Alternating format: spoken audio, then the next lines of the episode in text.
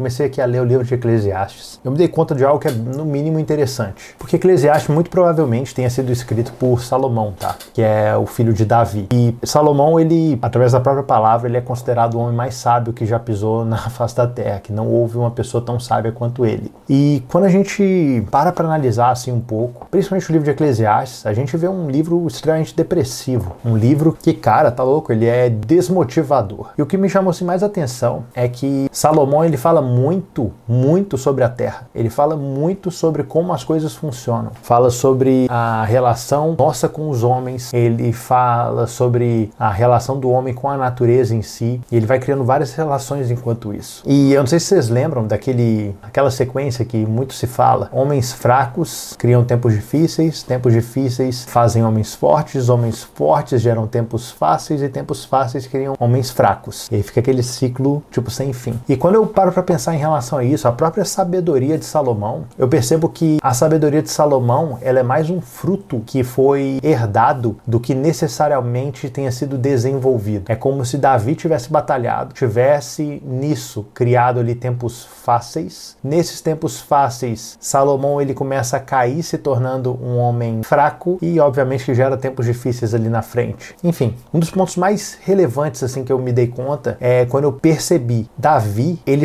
escrevia sobre quem o Senhor era. Então, rapidamente ele cita ali alguma situação, alguma situação que ele estava vivendo, mas rapidamente ele pegava os olhos dele e opa, puxava para quem o Senhor era. Ele não ficava com os olhos nele é, focados na situação. Ele não ficava nisso. Tanto que tem ali texto que ele fala: Ah, eu, tenho, eu vejo os ímpios, que eles fazem isso, eles prosperam, não sei o que, não sei o que, mas eu olho para o Senhor. E ele sempre volta os olhos dele para quem o Senhor é. E Salomão é muito interessante. Ele fala sobre o Senhor rapidamente, mas rapidamente ele já volta os olhos dele para a terra. E cara, quando a gente vai falar sobre felicidade, propósito, sobre algo que realmente nos torna fortes, eu não consigo ver isso, eu não consigo encontrar isso olhando para a terra, olhando para outros homens. Eu vejo que, da mesma forma que no, no livro de Eclesiastes, Salomão vai falando que é tudo vaidade, é vaidade de vaidade, tudo é vaidade, como correr atrás do vento. Quando eu olho para a terra como uma forma de encontrar sentido, como uma forma de encontrar felicidade,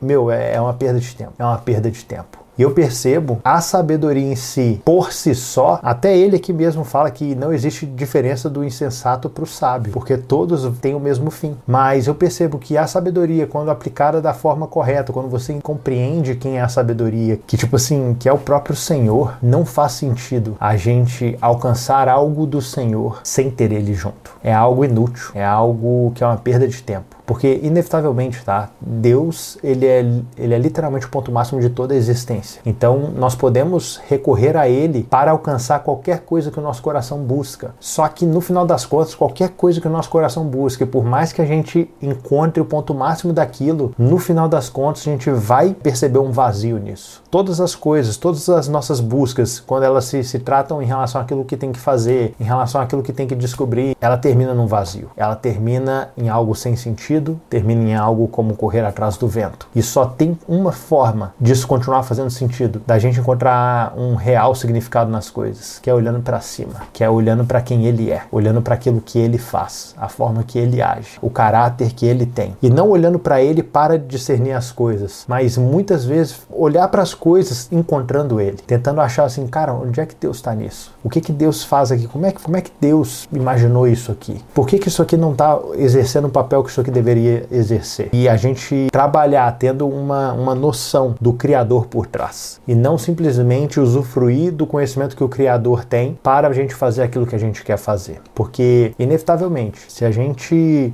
focar 100% simplesmente em relação àquilo que nós podemos conquistar, em relação àquilo que o nosso braço pode fazer, cara, a gente vai terminar que nem Salomão. Mesmo sendo sábio, mesmo é, não negando nenhum dos prazeres pra gente. Cara, basicamente, Salomão viveu a vida que todas as pessoas desejam viver. Cara, ele não negou nenhuma das coisas que o coração dele desejou. E ainda assim, ele vê, ele chega no, ao final da vida dele ali, ele, ao, ao escrever o livro de Eclesiastes, ele fala, cara, que é tudo inútil. É tudo como correr atrás do vento. Se a gente não tiver uma percepção clara do, do motivo real das coisas, a gente vai ter, a gente vai acabar tendo o mesmo fim.